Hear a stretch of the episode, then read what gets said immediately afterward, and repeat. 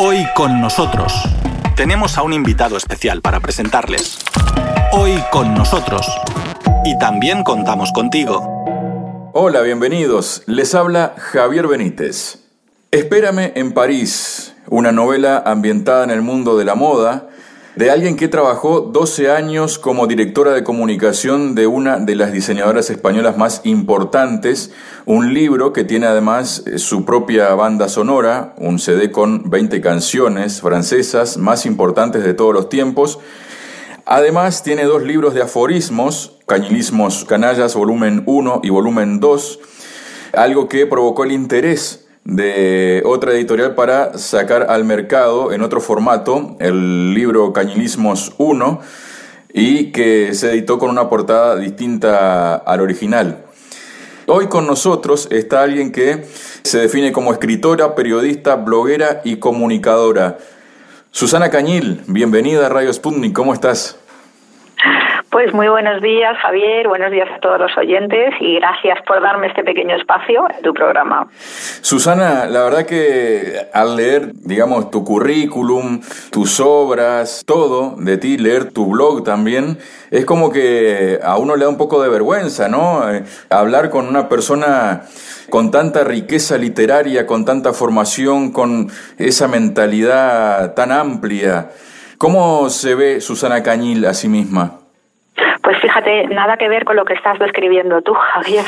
Yo, eh, fíjate, he sido siempre una persona mucho más eh, insegura de lo que transmito y me creo muy pocas cosas de mí misma. Es decir, la gente siempre suele tener más fe en mí que yo en mí misma. Y esto es una confesión que te hago así, así en primera hora, que no sé si debería hacer, pero bueno, ya está hecha. Es que eso... no, no, no me veo como alguien ni, ni, mucho menos importante ni nada por el estilo. No, no, me veo como una, una mujer de hoy en día con inquietudes, eso sí, por supuesto, que nunca he abandonado y con ganas de seguir haciendo cosas, con energía, con vitalidad, pero bueno, como tantas otras y como tantos otros que hay en el mundo, ¿no? También es verdad, o por lo menos mi verdad, lo que, la forma que yo lo veo, Susana, es que las personas cuanto más saben, cuanto más leen, muchas veces dicen que más cuentas se dan de lo poco que saben, y saber tanto a veces o tener eh, tanta madurez o inteligencia es cuando da más inseguridad porque no, no hay, digamos, esa seguridad del inconsciente, ¿no? Del inconsciente de la persona inconsciente, ¿no? De la, de la psique, ¿no? Sí, sí, yo estoy de acuerdo con esa teoría. De hecho, la gente eh, más potente intelectualmente que conozco le suele pasar un poco lo mismo, ¿no? Que no se cree, ¿no? O sea, cuando yo digo a alguna persona te admiro, ¿no? Por tu inteligencia, por tu bagaje profesional, personal, ¿no? Intelectual, ¿no? Pues se te quedan mirando, ¿no? Como diciendo, pero sí, no soy nadie, ¿no? Entonces, un poco, sí, tienes toda la razón. Al final, los que saben menos suelen ser los más necios y los que presumen más de las cosas, los más vanidosos. Puede ser que sea así. Susana, ¿cómo nace la escritora? Pues yo creo que como cualquier otra persona que lleva arte dentro, ya sea un pintor, un escultor, un cantante, cualquier persona, ¿no? Que yo creo que es que eso no tú te das cuenta que has nacido con algo que se te da bien hacer, ¿no? Yo vengo de una familia donde mis hermanos son mucho más mayores que yo, 20 años más mayores.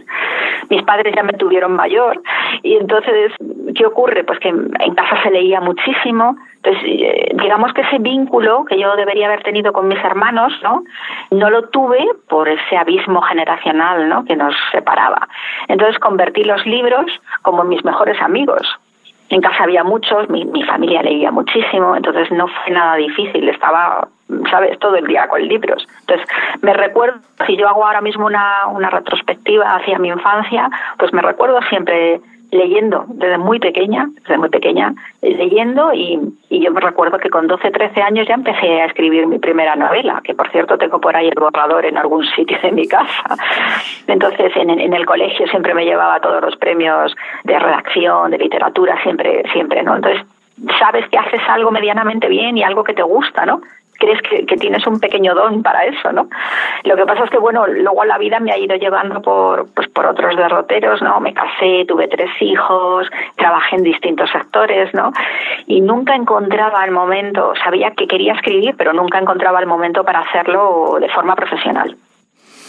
A propósito de la forma profesional de escribir, cualquiera que use un poco en tus obras, en tu blog, percibe claramente una mm, riqueza tremenda en recursos literarios en tu pluma, ¿no? Mm, sí, bueno, pero yo creo que eso es fruto de haber leído mucho. Yo creo que eso no tiene ningún mérito, ¿no? Quiero decir, está al alcance de cualquiera. Leer eh, debería ser una obligación, ¿no? No una opción una obligación realmente. Y hoy en día no leer no tiene ninguna excusa. Tenemos todos los medios a nuestro alcance. No vale decir que los libros son caros porque los tenemos en cualquier sitio, los podemos comprar en cualquier mercadillo. Yo voy todos los todos los, domingos, bueno, cuando el rastro de Madrid estaba abierto y me compro a lo mejor cinco libros por tres euros, ¿no? y encuentras de todo, desde los clásicos a los actuales, o sea que no hay excusa realmente para no leer ni decir que no tengo tiempo. Yo creo que cada uno dedica el tiempo a lo que realmente le gusta. Entonces, bueno, para mí la lectura es algo para mí la vida sin libros sería un no sé intransitable realmente no no no concibo la vida sin leer. Entonces esa riqueza de la que tú hablas no deja de ser otra cosa que el bagaje bueno pues que uno tiene al cabo de los años de haber leído mucho nada más pero sin más mérito que eso eh no es excusa eh, no leer, eh, como dices, Susana, pero da la impresión de que la gente lee cada vez menos, ¿no? Y hay muchas cosas de la inmediatez que tal vez colaboran poco también, ¿no? Ciertamente, creo que que la generación de ahora, eh, no sé, están involucrados en otra serie de cosas. Como tú bien dices, la palabra inmediatez es algo que está presente en sus vidas. Todo gira alrededor, pues eso, ¿no? De, de lo rápido, de lo inmediato, de ya, ¿no? No, no tienen paciencia para nada, ¿no? Y eso se refleja pues en todas las costumbres, ¿no? En los jóvenes, no digo que no haya jóvenes que no lo hagan, ¿no? Pero creo que la inmensa mayoría está en otra fiesta ahora mismo, no no tiene nada que ver. Yo veo mi juventud y veo, por ejemplo, yo tengo tres hijos, ¿no? El pequeño tiene 14 años, la mayor tiene 24 y aunque son estudiosos y no tienen nada que ver con, esta generación de ahora, pero realmente no me han salido tampoco lectores, teniendo una escritora en casa, ¿no? O sea que eh, por eso te, pongo este ejemplo para que veas que realmente es así, es, es, es lo que nos toca vivir. Espérame en París, ¿cómo lo definirías? Pues lo definiría como una catarsis personal. Yo, eh, después de 12 años trabajando como directora de comunicación, que una importante diseñadora española, decido tomarme un año sabático, estaba cansada de, ese mundo y decido mm, escribir, escribir. No sabía cómo iba a terminar esta aventura, pero bueno, dediqué año y medio a esta, a esta novela que muchos pueden pensar que es una historia romántica. Eh, en realidad no lo es. O sea, hay una historia de amor, por supuesto, pero hay muchas otras intrahistorias dentro de la novela que hablan pues de, de, temas tan candentes y tan actuales hoy en día como es la amistad, como es el acoso laboral, como es la fragilidad de las relaciones humanas, y, en fin, y bueno, el empoderamiento de la mujer, indudablemente, ¿no? Es cómo la mujer se está posicionando en, puestos directivos y lo que nos está costando llegar a ello, ¿no? Por lo tanto, que nadie se llame engaño y piense que porque se titula Espérame en París es una novela romanticona. No, no, no. Abordo muchos temas y muchos importantes, ¿no? Y para mí, bueno, yo terminé, tardé año y medio en escribirla y cuando puse fin, pues solo tenía dos caminos. Uno era guardarlo en un cajón y, bueno, y para satisfacción propia decirlo he terminado, y otra era, pues, eh, exponerlo al mundo y tratar de buscar una editorial. Nunca confié en que me la publicaran, te soy sincero. Y sin embargo, pues bueno, tengo amigos que me impulsaron a hacerlo y bueno, pues no me llamó una editorial, realmente me llamaron varias editoriales para publicarlo. Eso habla evidentemente de una pluma privilegiada de tu parte, Susana. Ahora quiero dirigirme a los canilismos canallas, volumen 1 y volumen 2, que son dos ensayos que recopilan una parte de los más de 3.000 aforismos que tienes escritos. Sí, sí, ahora ya son más. Sí, oh. sí. Ahora ya quizá ya, ya sean 4.000 o, o una cosa así. Sí, sí, además eso surge, bueno, pues surge como casi todo en mi vida, ¿no? De forma espontánea y sin planearlo y, y sin planificarlo, ¿no? Y yo, yo lanzaba estas, estas frases mías, ¿no? En las redes sociales, que eran pues reflexiones mías, ¿no? De cómo me sentía un día, de cómo deberían ser las cosas, de, en fin, ¿no? Siempre, eh, por supuesto, desde, desde la máxima subjetividad, ¿no? Porque Al final estás lanzando pensamientos muy muy íntimos tuyos, ¿no?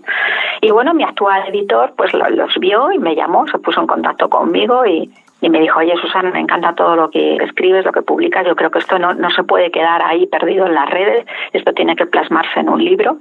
Y bueno, pues volví a sorprenderme nuevamente, o sea, yo no nunca dejo de sorprender de, de, o sea, de sorprenderme que alguien se fije en mis cosas. Yo creo que y así me moriré seguramente. yo creo que sería sorpresivo que nadie se fijara en tus cosas pues al final me lo voy a tener que creer un poco, ¿no? Pero, pero no, de verdad que no es esa la sensación que, que yo tengo. siempre necesito, de alguna manera necesito que gente con criterio reafirme o corrobore o suscriba, ¿sabes? Que, que lo que hago está bien. Es, es, bueno, pues supongo que será fruto de esa parte insegura mía, ¿no? Que tengo. Susana, hablas de las redes sociales, ¿no? Se te ve muy activa a ti en las redes sociales, en Facebook, en Twitter también. Sí. Quiero recordar, eh, por ejemplo, la tapa del libro, ¿no? De eh, Canilismos eh, Canallas, La taberna de mi entrepierna. Eh, ¿Piensas que puedes tener un, perfil, esto te lo digo con todo respeto y que no se malinterprete, provocador en el buen sentido con tus reflexiones en las redes sociales y que desatan otras reacciones? Sí. Sí, sin duda, sin duda, exactamente. Sí, o sea, si hay algo que creo que me caracteriza, pues es el llamar a las cosas por su nombre. Siempre lo he hecho así y bueno, creo que eso hoy en día, ser tú mismo, hoy en día creo que es la máxima provocación que podemos darle al mundo, ¿no? Porque vivimos en, pues en la, en la era de la mediocridad, de la hipocresía, de, pues de vivir de cara al exterior, ¿no? Y de poner una serie de cosas en, publicar una serie de cosas en las redes que luego nada tiene que ver con tu vida, ¿no? a mí me parecería muy cansado, ¿no? Estar fingiendo todo el día ser alguien que no soy. Entonces, realmente siempre he optado por ser yo misma y bueno, el que me quiera seguir en el camino porque le guste lo que escribo, lo que comento o cómo soy, pues que me siga y los que no, entiendo, entiendo y además comprendo que tiene que haber opiniones diversas y que no todo el mundo tiene que estar de acuerdo conmigo, ¿no? Por lo tanto, sí, sí, existe una, una provocación no eh, no deliberada por mi parte, pero indudablemente sí, sí, sí que la hay, porque esa, eso que tú me comentas me lo ha comentado más gente. Estamos conversando con Susana Cañil, escritora, periodista, bloguera y comunicadora. Hacemos una pausa y ya volvemos. Aquí Radio Sputnik, mundo.sputniknews.com. En esta dirección de internet pueden escuchar todos los días y a cualquier hora los programas de Radio Sputnik.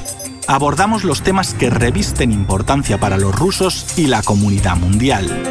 Destacados expertos evalúan los acontecimientos de actualidad. Radio Sputnik cuenta lo que otros callan. Continuamos conversando con la escritora, periodista, bloguera y comunicadora Susana Cañil. Hace un momento decías llamar a las cosas por su nombre. Eh, mm. Susana, en esta sociedad actual que vivimos, ¿no? Eh, tú has hablado de que a veces no se dice lo que se piensa. ¿Te puede generar un problema a ti como escritora o como profesional a veces decir las cosas por su nombre? Siempre, siempre me ha ocasionado problemas, Javier, siempre, a lo largo de toda mi vida. Se te cierran muchas puertas porque cuando tú dices lo que piensas de verdad, pues al que tienes enfrente no le gusta escuchar eh, verdades, ¿no? Yo creo que eso nos molesta a todos de alguna manera, ¿no? Sin embargo, yo creo que todo, eh, de forma elegante, dicho con respeto y desde la educación más absoluta, todo absolutamente se puede decir, todo absolutamente. Y esa es mi máxima. Mm, es así, ¿no? Y no tiene por qué ser directo, puede ser sugestivo como lo haces tú, ¿no? Sí, pero bueno, al final, al final tú dices eh, lo que piensas y eso eso es una provocación. Hoy en día eso es una provocación. Siempre lo ha sido, ¿eh? Yo creo que es un poco es de valientes, quiero decir. Yo ahí sí que sí te diría que sí que soy una valiente en ese sentido. Y además se te cierran muchas puertas. A mí se me han cerrado muchas puertas a todos los niveles. Pero bueno, como digo yo, la criba se hace sola y los que quedan por el camino pues son los que realmente merecen la pena, ¿no? Susana, hablabas hace un momento, ¿no? Cuando describías eh, Espérame en París, de, eh, es un libro que toca temas sociales que son muy profundos y que están, eh, digamos, a flor de piel en la actualidad. Las relaciones sociales, ¿no? Hablabas del empoderamiento de la mujer. Eh, ¿Qué puedes decirme del empoderamiento de la mujer? Porque puede percibirse de algún modo que hay en ciertos sectores o en ciertos lugares del poder que da la impresión que el feminismo reivindicativo de la mujer, de los derechos, de la igualdad, a veces es confundido con otro tipo de cosas, ¿no? ¿O me parece a mí? Sí, sí, justamente. O sea, yo no estoy, vamos, estoy en absoluto desacuerdo con este feminismo que ahora ha saltado a los ruedos, no me identifico, no me identifica nada de lo que eh, reclaman, porque creo que sobre todo no es eh, reclamar derechos, es mm, estar en continuo eh, en continua guerra con el hombre. Y a mí me parece que eso no está bien, que hombres y mujeres debemos ser iguales, por supuesto, ante la ley, ante ganar lo mismo en un mismo puesto de trabajo, en fin, eh, esa igualdad me parece que es la que tiene que existir y yo creo que ahí nadie nadie puede decir lo contrario, sería absurdo, ¿no? Pero si para ello hay que demonizar a los hombres y perseguirlos y el hombre nos ha situado en, en, en esta... no, ahí lo siento mucho, pero es que yo ahí no estoy de acuerdo. No, hay que escapar de todo eso porque si no vamos a pasar de estar, o sea, no olvidemos que en este país hasta después de la muerte de Franco, una mujer, en España te estoy hablando, o sea, no podía abrir una cuenta bancaria sin autorización del marido o del padre, no podía sacarse el carnet de conducir, no podía apuntarse a la universidad, no podía viajar sola, en fin, un montón de cosas. Estamos hablando de antes de ayer, como aquel que dice. Entonces hemos pasado de estar absolutamente sometidas al otro extremo, ¿no? A pensar que el hombre es el culpable de todo. Y no, no en absoluto. Entonces, por eso te digo que esta corriente feminista que ahora nos invade, a mí no me representa, personalmente a mí no me representa. Susana, si yo te estuviera haciendo ahora la entrevista personalmente, digamos que no estaría yo corriendo el riesgo de que me denunciaras porque te mirara a los ojos, por ejemplo. No, no, no, no, en absoluto. En absoluto, ni eso, ni eh, ahora mismo eh, las feministas estar en contra de los piropos, de las miradas, de por favor, todo lo que se ha dicho con elegancia, con educación, insisto, ¿no? O sea, eh, a mí me parece algo pues maravilloso. Eh, o sea, es que son las relaciones hombres-mujeres, lo que ha existido toda la vida y lo que va a existir. No quiero que te posiciones porque no se trata de una cuestión política esta entrevista, sino se trata de la, de la vida y de la obra de la escritora Susana Cañil. Pero bueno, se vio, es inevitable hablar un poco de la actualidad, ¿no? Que eh, el departamento que dirige Irene Montero de Unidas Podemos, Igualdad, que cuenta como acoso sexual, por ejemplo, las miradas, bromas e insinuaciones, de, que es lo que mencionabas tú hace un momento, ¿no? Se computa como violencia a la mujer y además en una publicación hace unos días también se hablaba de que critica unas series por la belleza extraordinaria de las actrices que cosifican a la mujer. Al final eh, está prohibido, primero que nada habría que plantearse qué es ser guapo y qué no es ser guapo o guapa, ¿no? Eh, cuáles, cuáles son los, parámetros. Pero después entonces si una persona tiene una belleza, ha nacido con cierta belleza, ya no puede acceder a ser actriz, eh, dentro de poco no, no, no, podrá ser escritora una mujer guapa, por ejemplo. es una cosa que, eso, ¿no? Que se va un poco a los extremos, ¿no? Bueno, es que a mí directamente me parece absurdo todo esto. O sea, es un debate absolutamente estéril y absurdo y me parece, no sé, es que es como volver a, no sé, retroceder en el tiempo de una manera salvaje. Entonces, como no, no, no entiendo las manifestaciones de esta mujer ni las comparto, ya te digo, o sea, y si me posiciono en ese sentido, te quiero decir, no, no comparto nada de la política de Unidas Podemos. O sea, más clara no puedo ser. Susana, una vasta experiencia, ¿no? Porque no solo eres escritora, eres periodista, has hecho entrevistas, eres bloguera, comunicadora, colaboras oficialmente en varias radios, en Onda Madrid, Intereconomía, Libertad FM, Radio Internacional, Metropolitan Radio España. ¿Te hace sentir, digamos, realizada tu vida? ¿Es la vida que querías cuando eras una niña y soñabas con muchas cosas? No, no, nada en mi vida ha sido como lo he planeado, absolutamente nada. nada, o sea, todos los planes que yo me hice, ninguno para nada ha sido lo que esperaba. La vida me ha ido llevando y me he tenido que reinventar muchas veces. Ayer lo hablaba precisamente con una amiga, digo, es que estoy cansada de reinventarme, o sea, quiero ya un poco de, tranquilidad y de estabilidad en, ciertas cosas, ¿no? Eh, no, entonces, bueno, la vida me ha ido llevando y, unas cosas han sido maravillosas, otras no, no tanto, no, pero bueno, me he dejado, me he dejado llevar. Siempre he hecho también un poco, o sea, también es cierto que me he inclinado siempre por cosas que me gustaban, ¿no? Ahora estoy en el mundo de la música también, eh, desconocido para mí hasta ahora y, bueno, pues aquí ando aprendiendo una vez más eh, cosas que no que desconocía. Justamente, Susana, actualmente eres CEO en la empresa Star Events International dedicada justamente a la representación de cantantes y organización de conciertos. ¿Cómo es ese mundo? ¿Cómo te encuentra ese mundo, Susana?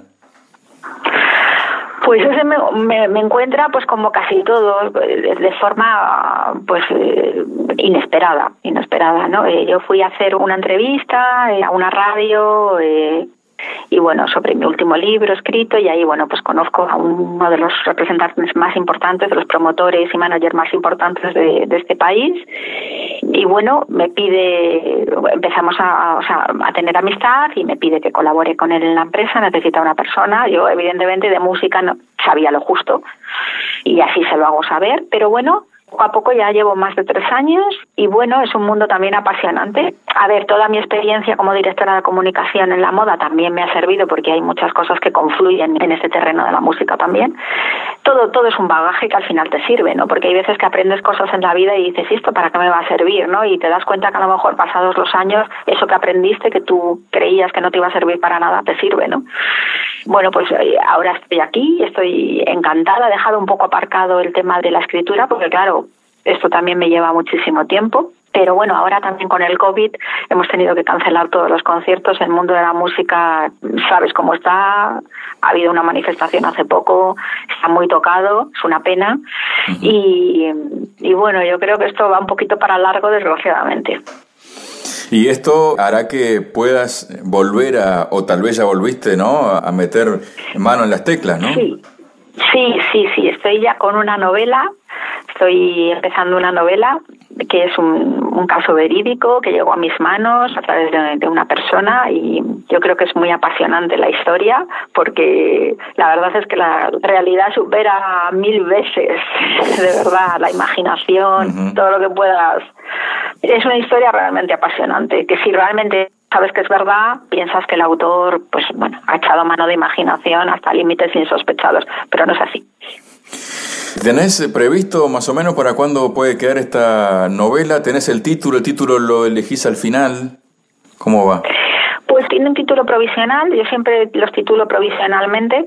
En este caso se titula El donante. Nada tiene que ver con lo que puedes pensar con el título. y, pero eh, puede que el título varíe, varíe. No, no me he planteado una fecha de para terminarlo, porque realmente eso depende mucho de mi día a día. Escribir requiere mucha concentración, requiere tranquilidad.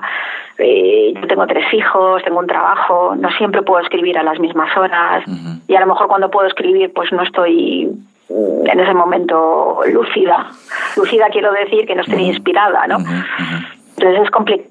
No, no me lo planteo tampoco. ¿eh? Susana, hablas de tus tres hijos, ¿no? Los has mencionado. Da la impresión de que estás diciendo también que te reinventás constantemente, ¿no? Es como que, como dice aquella frase, ¿no? Lo único permanente es el cambio. ¿Te sentís como un gran ejemplo para tus hijos en su vida, en el sentido de que muchas veces hay que tratar de reinventarse y de eh, generarse recursos para seguir adelante? Sí, sí, la verdad es que yo creo que mis tres hijos son mi mejor obra, sin duda. Bueno, me siento muy orgullosa de ellos y creo que ellos también de mí, pues porque muchas veces me dicen, mamá, eres nuestro ejemplo en muchas cosas, ¿no? En, pues en esa vitalidad, en esa perseverancia que tienes, eres luchadora, eres fuerte, no te rindes, ¿no?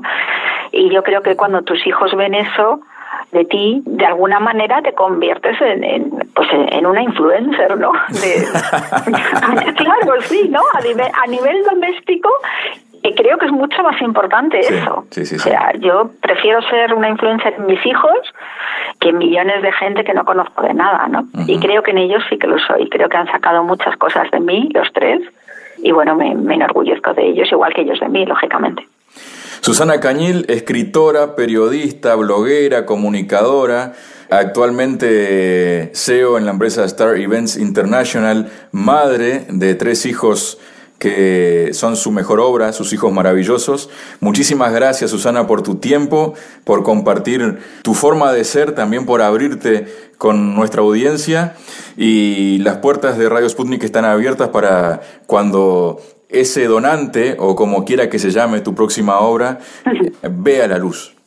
Gracias a ti, Javier, por darme este pequeño espacio y espero que la entrevista guste a todos los oyentes. Muchas gracias, Susana. Gracias, Javier. Un abrazo. Hoy con nosotros, en Radio Sputnik desde Moscú.